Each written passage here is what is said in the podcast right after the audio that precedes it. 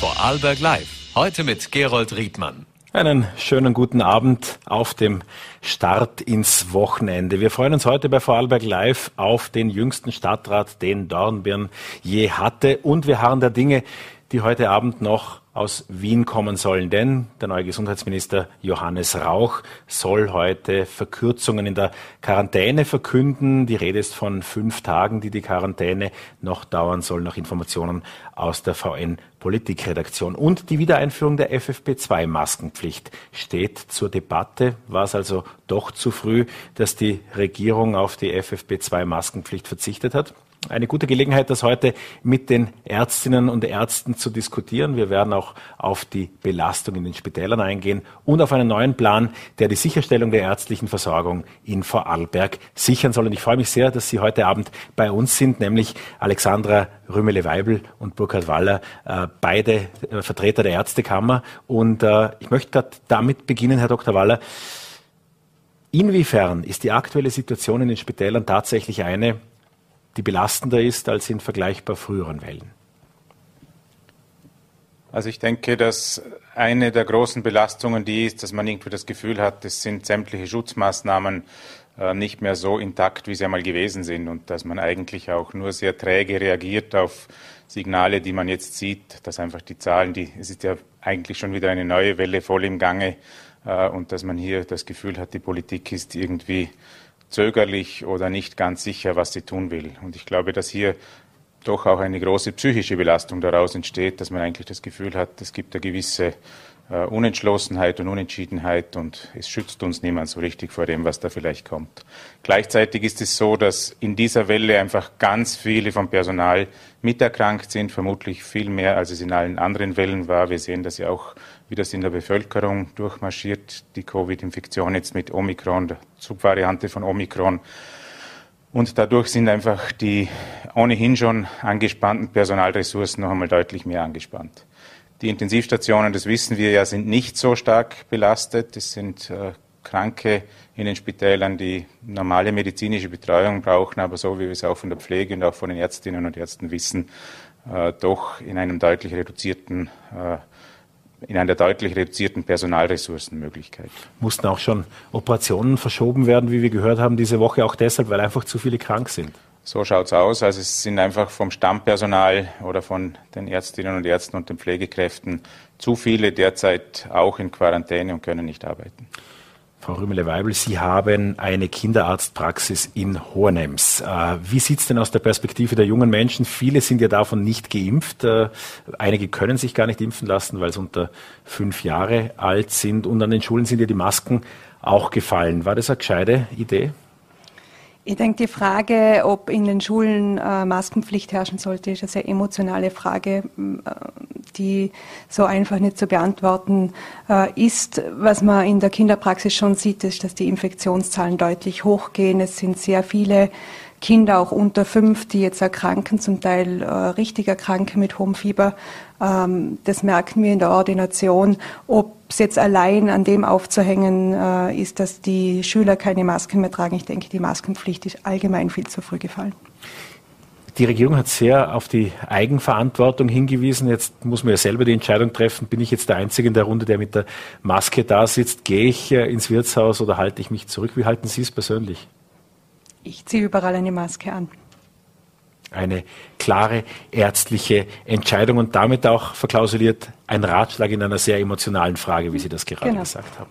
Gut, wollen wir es dabei belassen. Äh, was für die meisten Berufsgruppen ganz normal ist, auch darüber wollen wir heute reden, ist, dass man sich gegenseitig aushilft, dass man im eigenen Betrieb sieht, dass es im Krankheitsfall eine Vertretung gibt. Das ist bei Ärzten gar nicht so leicht. Da gibt es klare gesetzliche Regelungen, was erlaubt ist und was nicht erlaubt ist. Und äh, vor allem bei allgemeinen Ärztinnen, aber auch Fachärzten und Ärztinnen in Ordinationen ist es gar nicht so leicht, sich vertreten zu lassen oder in Karenz zu gehen.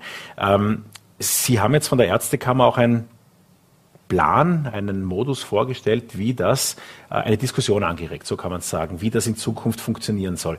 Herr Dr. Waller, können Sie da mal umzeichnen, in welche Richtung die Lösung dieses Problems gehen soll? Ja, also gehen tut es um die Versorgung der Bevölkerung.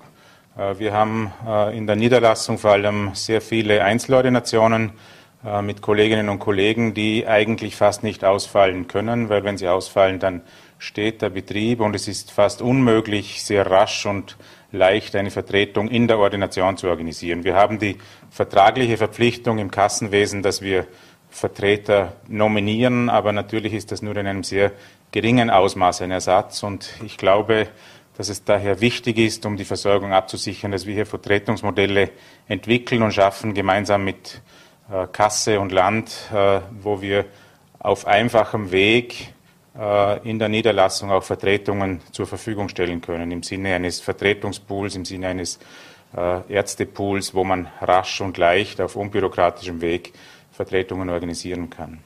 Man muss sich ein bisschen vorstellen, wie das ist. Also ich kann das Beispiel von einer jungen Kollegin mitbringen, die vor kurzem eine Krebserkrankung hatte und dann äh, ausgefallen ist, von heute auf morgen sozusagen, da jemanden in die Ordination zu bringen, der dann die ganze Geschichte übernimmt und selber krank zu sein, das ist eine wirklich große Herausforderung.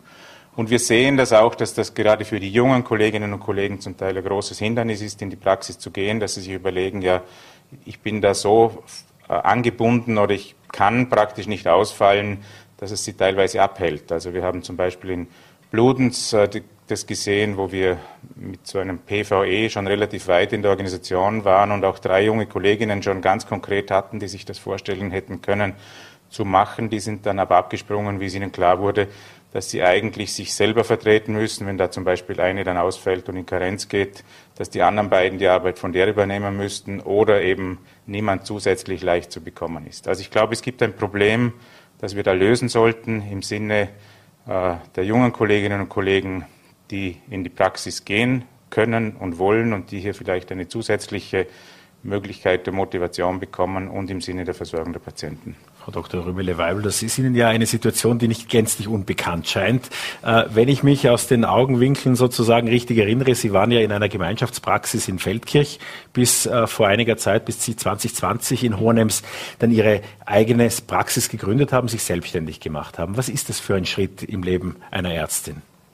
Äh, ich denke, äh, Selbstständigkeit ist bei jedem ein großer Schritt.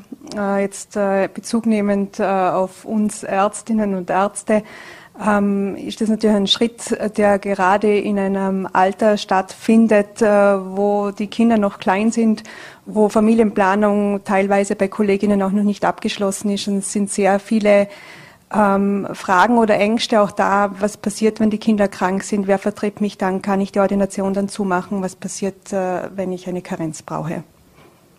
Das sind alles Fragen, die sich danach anhören, dass es ähnlich funktioniert wie in anderen Berufen auch, nämlich Kinderbetreuung, nicht immer die Flexibilität, die man sich als Mutter, manchmal auch als Vater wünscht. Ähm, wie lösen Sie das? Äh, Im Moment äh, ist es so, dass äh, eine Ordination mit kleineren Kindern eigentlich nur mit einem sehr guten Umfeld funktioniert, das ich Gott sei Dank habe. Ähm, man braucht eine Familie, die hinter einem steht, Großeltern, die die Kinder mitbetreuen können. Eine Kinderbetreuung von morgens bis abends ist nicht in jeder Gemeinde gewährleistet. Wieso ist gerade der, Ärztli der ärztliche Beruf einer, wo sich Familie und Beruf so schwer verbinden lassen? Ich denke, Familie und Beruf lassen sich äh, auch in der Niederlassung bei den Ärzten sehr gut verbinden. Ähm, das Problem äh, ist nur, dass natürlich äh, eine Bereitschaft auch von den Ärzten da ist, die Versorgung aufrechtzuerhalten ähm, und es nicht nur bei den 20 Öffnungsstunden, die oft an der Tür stehen, bleibt, sondern dass die Ärzte eigentlich äh, meistens den ganzen Tag in der Ordination verbringen, beziehungsweise auch nach der Ordinationszeit noch Wege haben wie Hausbesuche oder Betreuung von Seniorenheimen, anderen Heimen. Ähm, und ähm, es schlussendlich eigentlich äh, sehr wohl ein Vollzeitjob oder darüber hinaus sein kann. Herr Dr. Waller, Sie haben Ausfälle angesprochen und diese sich nicht auf Tage beschränken, sondern dann eben länger dauern, müssen sich ja Patienten auch einen neuen Arzt, eine neue Ärztin suchen, schauen, ihre Behandlung äh, woanders fortsetzen äh, zu können. Wie könnte so ein Vertretungsmodell dann tatsächlich konkret aussehen?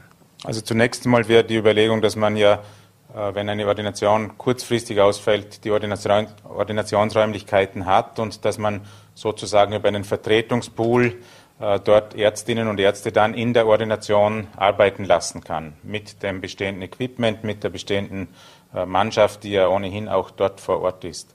Ähm, das ist nicht ganz einfach zu organisieren derzeit, sowohl äh, über Vertragswesen und so weiter. Das ist relativ komplex. Also da brauchen wir sehr flexible und leichte Lösungen. Und ich glaube auch, und das ist etwas, was wir jetzt in der Pandemie gesehen haben, es gibt einen großen schlummernden Ärztepool sozusagen. Also wir haben gesehen, wie wir die Impfgeschichte bewältigt haben, wie viele Leute da sozusagen zur Verfügung gestanden haben, um, um zu betreuen, um zu behandeln, um zu impfen. Äh, und ich glaube, auf einen solchen Pool sollten wir generieren, wo wir wissen, da gibt es eine bestimmte Menge an Ärztinnen und Ärzten, die auch zur Verfügung stehen, dann kurzfristig über einfaches Anstellungsmodell oder etwas äh, Vertretungen zu übernehmen. Also das wäre so die Idee. Wer sind diese schlafenden Ärzte? Na, Schlafende sind es nicht. das würde ich also natürlich nicht so stehen lassen, aber äh, es sind natürlich aus den Krankenhäusern etliche, die teilweise Interesse haben, etwas über die Krankenhaustätigkeit hinaus zu tun. Und es gibt aber auch eine Reihe an Wohnsitzärztinnen, die jetzt quasi irgendwo dann in Schulärztesystemen oder ähnlichem äh, vielleicht stundenweise sich beschäftigen oder ähnliches. Also wir haben schon Kolleginnen und Kollegen, teilweise auch pensionierte Ärztinnen und Ärzte, die sozusagen noch einmal kurzfristig etwas übernehmen würden, äh, die man dort, äh, glaube ich, schon fassen könnte und die uns da gut helfen könnten, die Bevölkerung zu versorgen. Frau Dr. Rümele-Weibel, ähm, wenn man die vielen Kassenstellen, die es ja gibt, besetzen will, das gelingt vor allem in ländlichen Regionen, auch in Vorarlberg und auch in gewissen Bereichen von Vorarlberg, auch gerade in Ihrem Metier nicht immer äh, sehr gut. Also gerade auch Kinderärzte, Kinderärztinnen fehlen ja. Ähm, im Raum Wolfurt und Dornbirn sind auch einige Pensionierungen von großen Praxen in, den kommenden, äh, in der kommenden Zeit äh, zu erwarten. Welche neuen Modelle braucht es denn, um auch solche Nachfolgeregelungen von großen eingesessenen Praxen dann sicherzustellen? Ich denke, das bei den Ärztinnen und Ärzten ist es genauso wie bei anderen ähm, Berufsgruppen auch, dass natürlich die Lebensqualität äh, sehr wohl auch weit vorne steht äh, und man äh, beim Großwerden der Kinder dabei sein will, ob das jetzt äh, der Arzt oder die Ärztin äh, selbst ist. die Modelle sind sicher dahingehend, dass man einen Vertrag sich teilen kann, äh, dass man nicht Vollzeit arbeiten muss. Äh, die Möglichkeit besteht auch, dass man bei einem äh, Arzt, der in naher Zukunft in Pension geht, versucht hineinzuschnuppern, einen Tag, zwei Tage mitarbeiten kann, so das Kassawesen und auch das Führen einer Praxis kennenlernen kann und sich so die Sicherheit für die Selbstständigkeit holt. Sie haben vorher auch die Spitalsärzte angesprochen, Herr Dr. Waller. Könnte man die auch äh, mehr einbinden in der niedergelassenen Versorgung? Also mit Freiwilligkeit für die Kolleginnen und Kollegen und ohne das System Spital zu gefährden natürlich. Äh, ich glaube grundsätzlich, dass wir große Durchlässigkeit in Zukunft brauchen werden, sowohl von Spitälern heraus als auch von heraus nach drinnen. Wir haben Versorgungsaufgaben zu erledigen und es gibt eine begrenzte Menge an Ärztinnen und Ärzten, die das machen können und sollen und die sollen überall dort eingesetzt werden können, wo sie das selber für sich entscheiden und, und machen wollen. Es gibt ja Hindernisse auch, äh, da gibt es auch ganz klar die Aufforderung, dass man da Flexibilität bei der Anstellung schaffen muss, also dass man sagt, es ist möglich, dass du über deine Anstellung hinaus gewisse Tätigkeiten noch woanders machst. Und umgekehrt kann es genauso sein, dass es einmal nötig ist, dass ein niedergelassener Arzt aushilft, wenn Knappheit besteht im Dienstsystem im Spital. Also ich glaube, es braucht die Durchlässigkeit in beiden Richtungen, um gut zu versorgen. Aber jetzt geht es einmal darum, dass wir sehen, eben gerade wie zum Beispiel in Dornbirn, dass es nicht so leicht ist, äh, junge Kolleginnen zu motivieren oder dass sie sich trauen, sozusagen so große Fußstapfen zu betreten, wie eben zum Beispiel die Allgemeinmedizinerinnen, die jetzt in Dornbirn absehbar nicht mehr arbeiten werden, die zu beerben, da gibt es offenbar einen großen Respekt davor. Und ich würde ganz gerne noch einmal auf diesen Punkt zurückkommen, dass wir, glaube ich, ein Karenzmodell brauchen. Also es ist ja in der Niederlassung so, dass wir selbstständig sind und wenn Sie jetzt in Karenz gehen und wenn Sie sagen, möchte ein halbes Jahr in Karenz gehen, dann haben Sie null Umsätze. Und wenn man das herbringen würde, dass man sozusagen ein Vertretungsmodell hätte für diese Zeit oder dass man auch in einem Vertrag zumindest eine gewisse Grundkostensicherung hätte, äh, wenn man ein paar Monate in Karenz geht, dann würde uns das sehr helfen. Also wir sehen das Karenzmodell ja für die jungen Kolleginnen und Kollegen was extrem wichtig sind. In den Krankenhäusern ist das sehr üblich, dass man in Karenz geht. In der Niederlassung ist das noch fast nicht möglich, beziehungsweise so wie es die Frau Doktor gesagt hat, nur mit einem großen Hintergrund, der das sozusagen abfedert. Das Ganze klingt jetzt ja nicht nach einer Revolution, sondern nach einem sehr sinnvollen Modell, das im Prinzip einen Pool an Springerinnen, an Springern äh, ein, ein Auffangnetz ermöglichen soll, um auch mal sich auf Zeit anderen Dingen widmen zu können. Wer könnte das ändern? Was muss geschehen, damit das näher zur Realität kommt? Also ich glaube, wir sind ja schon jahrelang mit der Kasse unterwegs, dass wir überall sinnvolle Maßnahmen gesetzt haben, wo wir es gesehen haben. Das ist jetzt etwas, das wir in unserer Analyse äh, neu herausgefunden haben, dass hier erheblicher Bedarf besteht und wir sollten das mit der Kasse in erster Linie, die ja unser Vertragspartner ist, aber auch mit dem Land, die auch, äh, da gibt es auch Zuständigkeiten eben gerade für die Flexibilität der angestellten Ärzte, äh, sehr rasch in konkrete Verhandlungen gehen. Am besten nächste Woche.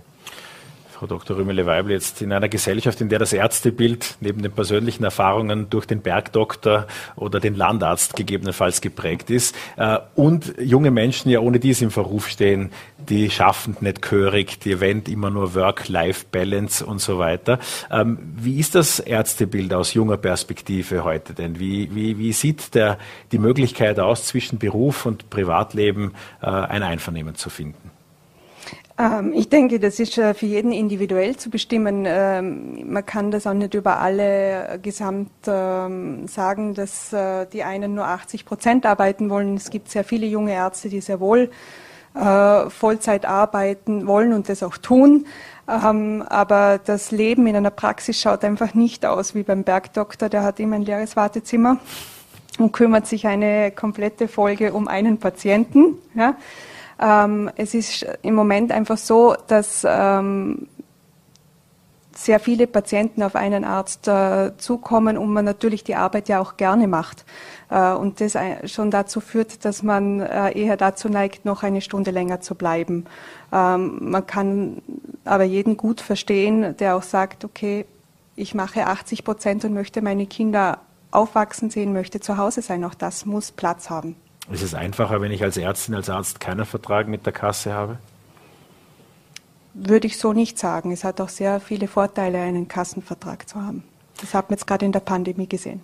Es sind spannende Zeiten, die die Ärztinnen und Ärzte durchleben, aber auch ihr großer Einsatz, der uns nach wie vor hilft, in dieser Pandemie irgendwie dadurch zu kommen. Ich bedanke mich sehr herzlich für Ihren Besuch im Studio, auch für die äh, Vorstellung des Modells und wünsche weiterhin beste Gesundheit und alles Gute. Dankeschön. Vielen Dank, alles Gute.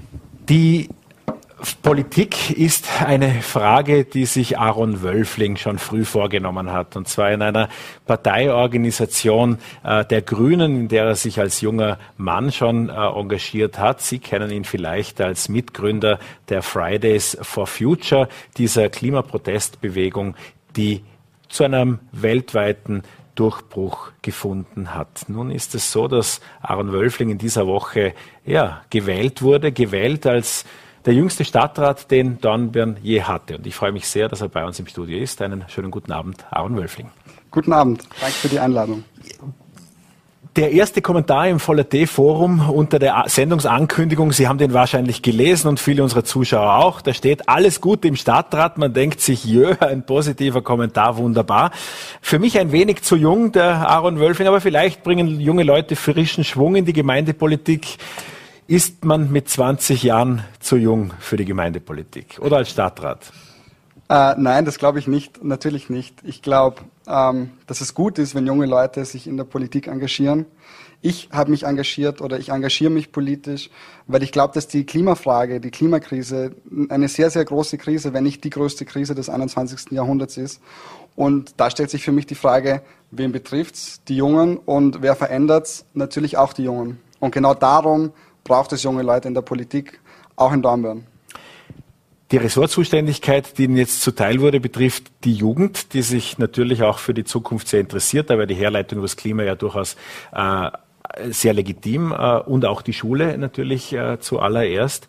Ähm, Sie haben vor zwei Jahren konkret in Lauterach maturiert am Borg, ähm, also vor nicht gar zu allzu langer Zeit. Was möchten Sie für die Schülerinnen und Schüler in Dornbirn verändern? Also äh, das Ressort Schule ist ja jetzt nicht ganz in meinem Bereich. Es ist jetzt das Ressort Jugend, Jugendbeteiligung und äh, Interkulturelles, auch ein sehr spannendes Feld. Aber natürlich werde ich mich sehr engagieren äh, für die jungen Menschen, für Schülerinnen und Schüler auch. Das ist mir ein großes Anliegen. Ähm, viele Bildungskompetenzen sind natürlich nicht in der Stadt, aber ich glaube, ich habe immer ein offenes Ohr und ich werde auf jeden Fall, und das ist auch mein Politikverständnis, mit den jungen Menschen und nicht für die jungen Menschen Politik machen. Also ich werde da immer eine offene Tür haben für die Anliegen der jungen Menschen und versuche die dann möglichst gut zu vertreten. Nicht nur die Dornbirner fragen sich, was tut denn ein Stadtrat der ganze Tag? Sie werden sich das ja angesehen haben, bevor Sie Ja gesagt haben. Also kann ich Sie frei von der Leber weg fragen, was, was macht ein Stadtrat im Alltag? Wie sieht Ihr Arbeitsalltag aus? Also ein Stadtrat äh, hat jeden Dienstag die Stadtratssitzung und da werden sehr viel, sehr konkrete Dinge, ähm, die in der Stadt passieren, besprochen. Ähm, ansonsten ist natürlich viel Arbeit auch eben damit verbunden, mit den Leuten in Kontakt zu treten. Und das ist mir ein großes Anliegen, mit jungen Menschen in Kontakt zu kommen, auch zu sehen, wo sind eigentlich die Anliegen der jungen Menschen und dann mit den jungen Menschen gemeinsam Möglichkeiten suchen, wie wir die umsetzen können ein, also ein Großteil dieser Anliegen, ähm, und das merke ich immer mehr, das habe ich schon gemerkt, wie ich bei Fridays for Future aktiv war.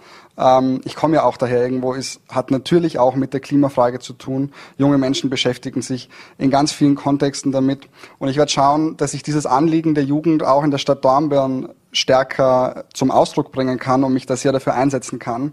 Es ist nämlich so, dass, äh, dass es schon auch eine Kulturfrage ist, wie man Politik machen möchte. Und ich glaube, dass da die Jugend bisher viel zu wenig äh, Platz gefunden hat, auch ihre Stimme zu äußern und ihre Anliegen auch umsetzen zu können. Das ist meine Aufgabe in der Stadt. Das, so verstehe ich auch mein Amt als Stadtrat. Stimme der Jugend sein. Ganz, ganz offen gefragt, was kann denn Dornbirn, diese wunderbare Stadt, was kann sie gut? Also ich bin in Dornbirn aufgewachsen und ich bin sehr gerne in Dornbirn aufgewachsen. Ähm, ich glaube, also man sieht in Dornbirn auch, wie viel sich verändern kann, wie viel sich positiv verändern kann. Ich bin sehr, sehr zuversichtlich, dass wir da, wenn wir auch über die Parteigrenzen hinweg zusammenarbeiten äh, und wenn wir da kompromissbereit und konstruktiv miteinander arbeiten, das ist zumindest mein Zugang, sehr viel nach vorne bringen können. Was hat, was hat sich positiv verändert in Dornbirn? Sie meinen nicht das Mohrenbräu-Logo, vermute ich? Das Mohrenbräu-Logo ist natürlich ähm, eine große Frage, das beschäftigt auch viele junge Menschen. Ähm, was ist Ihre Ansicht dazu? Ja, also ich glaube, dass man da doch mehr tun hätte können äh, beim Mohammed Ich finde es ein guter Schritt, dass es jetzt mal ein bisschen nach vorne geht. Ich habe mit vielen Leuten darüber geredet. Äh, junge Menschen beschäftigt das natürlich. Das sind auch Zukunftsfragen. Ähm, ist auch in meinem Ressort interkulturelles und auch Integration ist das ein großes Thema, ähm, wie wir auch dieses Rassismusproblem, das beschäftigt junge Menschen, lösen können. Ich glaube, dass Mohrenbräu da noch ein paar Schritte mehr gehen hätte können. Aber es ist zumindest gut, dass es mal eine Auseinandersetzung gibt und dass es zumindest mal einen Schritt nach vorne gab. Was sind die Verbesserungen, die Sie vorher ansprachen? Als Stadt generell, wo hat sich Dornbirn verändert, seit Sie dort aufgewachsen sind? Also Dornbirn hat viele Probleme, die noch anzugehen sind. Äh, ich glaube aber schon, dass auch, ähm, und das ist schon positiv, dass auch immer mehr dieses Klimathema Anklang findet. Wir haben jetzt gestern einen tollen Antrag beschlossen in der Stadt. Wir werden, ähm, wir werden Gutachten in, in Auftrag geben äh, bezüglich Betriebsgebiet Nord, um da zu schauen, wie man vielleicht auch längerfristig planen kann. Ich glaube, da haben auch die Grünen und andere Parteien auch, mit denen wir immer sehr konstruktiv zusammenarbeiten, gestern einen großen Erfolg gefeiert. Ähm, also da hat Dortmund sich auf jeden Fall verbessert und das Klimathema kommt auch immer mehr zum Ausdruck. Aber, und das habe ich auch gemerkt in, in, ähm, in den letzten Jahren und auch schon gestern Abend bei der Stadtvertretungssitzung, dass es natürlich eine Sache ist, wo noch ein weiter Weg zu gehen ist. Also die Klimafrage wird oft gesehen als sowas Abstraktes, als was, als was Abgehobenes, das wenig zu, mit dem zu tun hat, was wir hier konkret besprechen in der Stadtvertretung, im Stadtrat. Und ich halte das für falsch. Ich glaube, dass diese Klima, das ist die Klimafrage und damit das große Thema, das junge Menschen beschäftigt, sehr, sehr viel zu tun hat mit den konkreten Fragen, sei das Amazon, sei das die Widmung im Betriebsgebiet Nord, seien das die Parkgebühren, über die wir gestern gesprochen haben. Ähm, also es hat da ganz, ganz viel damit zu tun und ähm, ich glaube, da gibt es auch noch viel Potenzial und ich sehe da auch meine Aufgabe, dieses Potenzial auszuschöpfen, gemeinsam mit den jungen Menschen in Darmstadt. Die Grünen äh, haben äh, rund um dieses Betriebsgebiet, äh, wo auch Amazon im Gespräch ist, ein Grundstück äh, erwerben zu wollen oder dort ein Verteilzentrum bauen zu wollen, ähm, sehr klar Position bezogen und Sie haben ja eigentlich auch oder Ihre Fraktion hat Vorschläge gemacht, im Prinzip, wie der Bau verhindert werden könnte. Ähm, wieso ist Amazon so schlecht für Dornbirn? Also Amazon äh, ist natürlich da gibt es jetzt auch, da gibt es auch Lösungs, äh, also Lösungswege. Wir sind uns da auch einig in allen Fraktionen. Das ist nicht nur die grüne Fraktion und das freut mich sehr. Das ist ein konstruktiver Weg, den wir da gehen. Ich glaube, Amazon hat immer wieder bewiesen, ähm, dass sie als Unternehmen nicht wirklich zukunftsfähig sind. Das ist ein Unternehmen, ähm, das sehr wenig Wert auf Nachhaltigkeit legt. Und ich glaube, dass im Betriebsgebiet Nord ein Unternehmen besser angesiedelt wäre, das sich mehr ähm, im, im, produzierenden Gewerbe und nicht äh, mit mehr Verkehrsbelastung und mehr Umweltverschmutzung äh, einen Namen macht.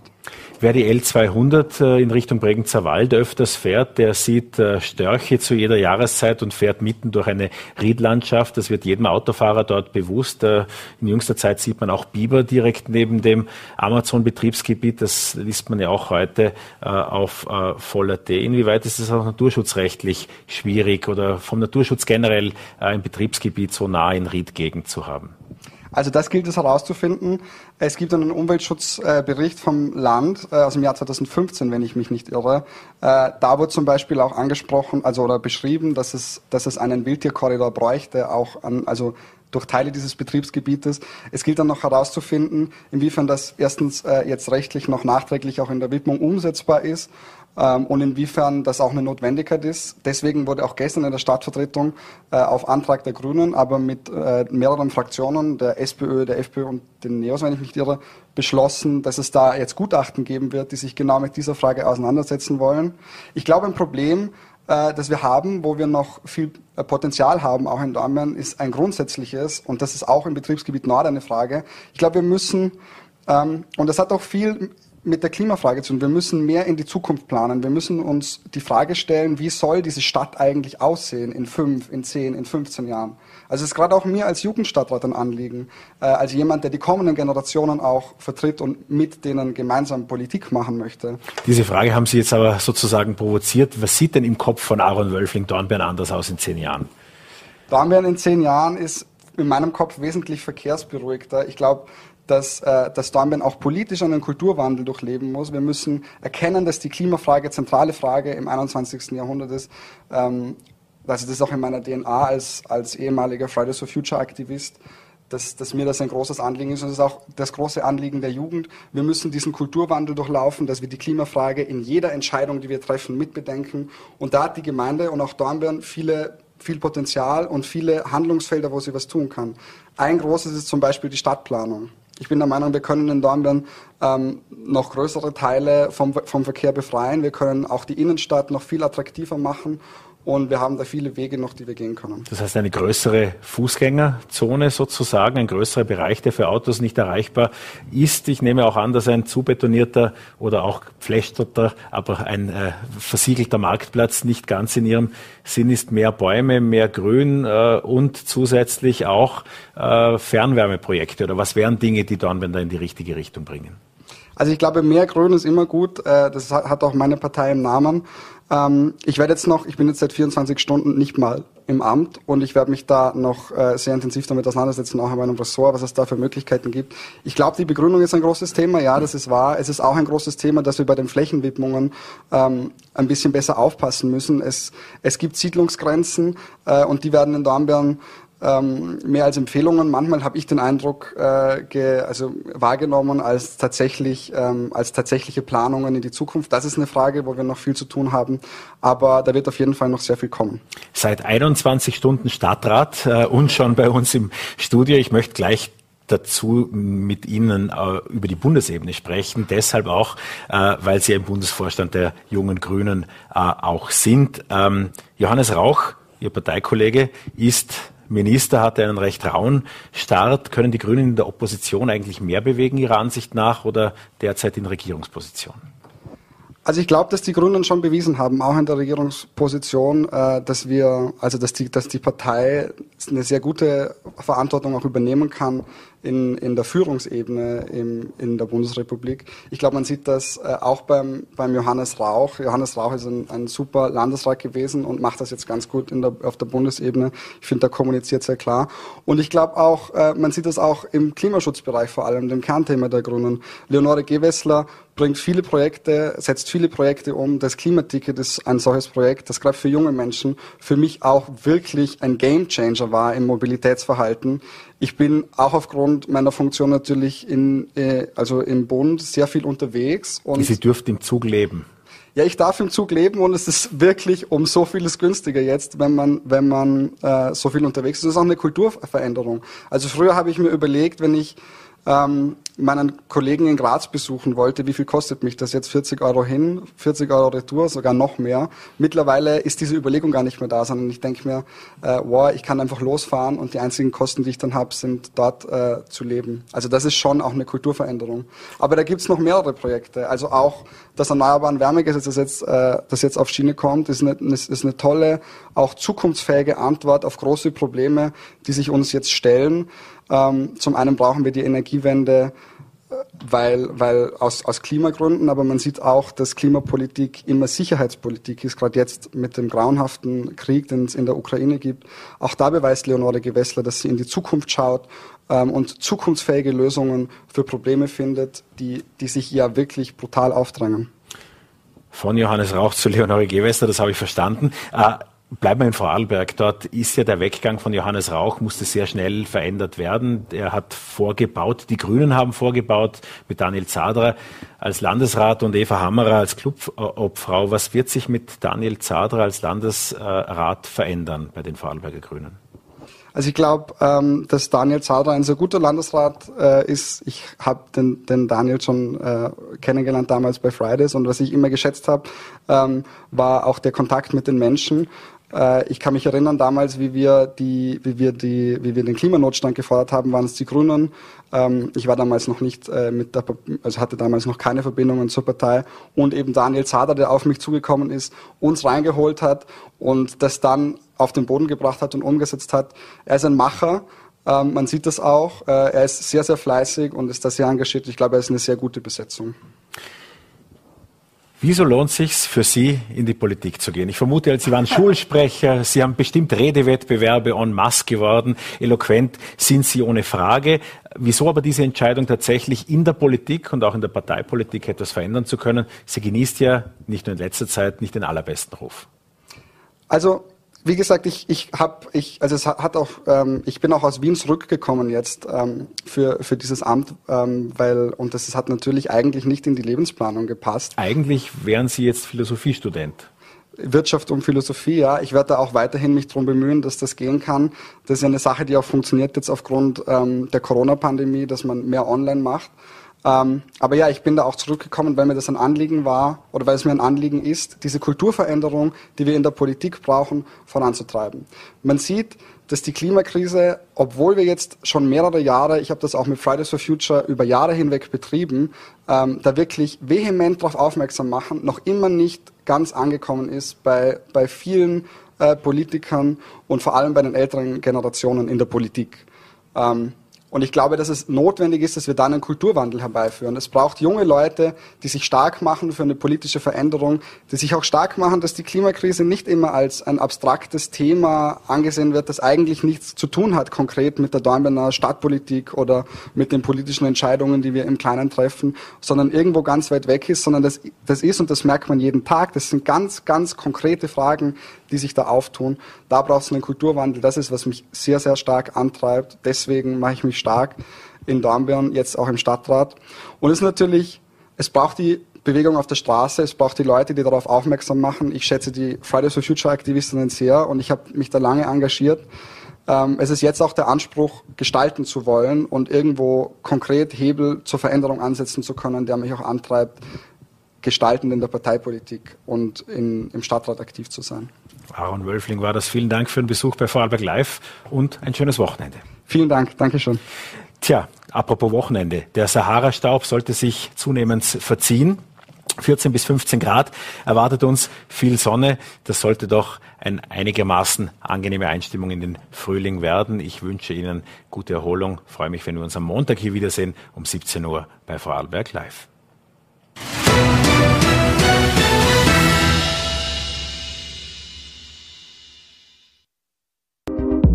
die aktuellen Schneehöhen in Vorarlberg.